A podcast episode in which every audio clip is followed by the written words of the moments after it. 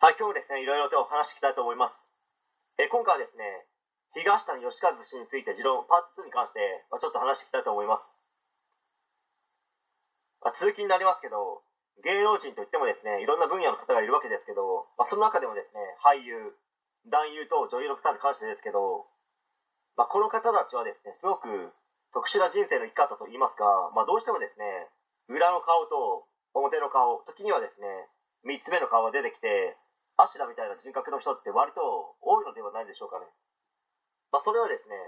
自分で何かをして芸能界でのし上がっていく、売れていくという形よりもですね、事務所側が金銭面をバックアップし、売れるようにですね、作り上げていくという形ですよね。つまり、商品なんですよ。まあ、現実問題として、ちっちゃい事務所の俳優の方がですね、どんなに努力して頑張ったところで、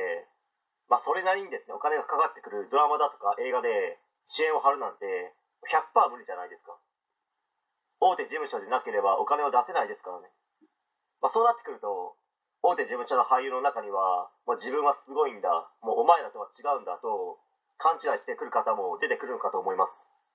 まあ、当然全員ではないでしょうけど、何をやってもですね、大手事務所が守ってくれるから大丈夫でしょうという感覚は出てくるのではないでしょうかね。まあ、特にですね、若い俳優さんの場合は、そういった感じになったりする人もいるので、常日頃ですね、事務所の方たちに口酸っぱく言われてるのかもしれないです。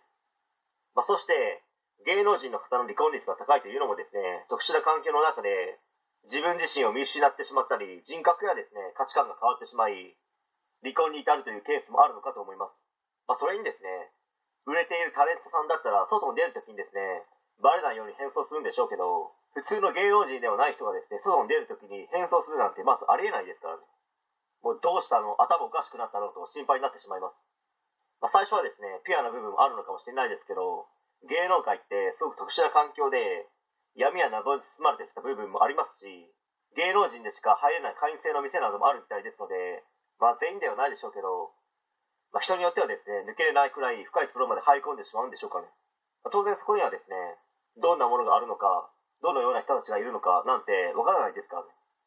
やばいと気づいて抜け出そうと思った時にはですね、すでに遅く、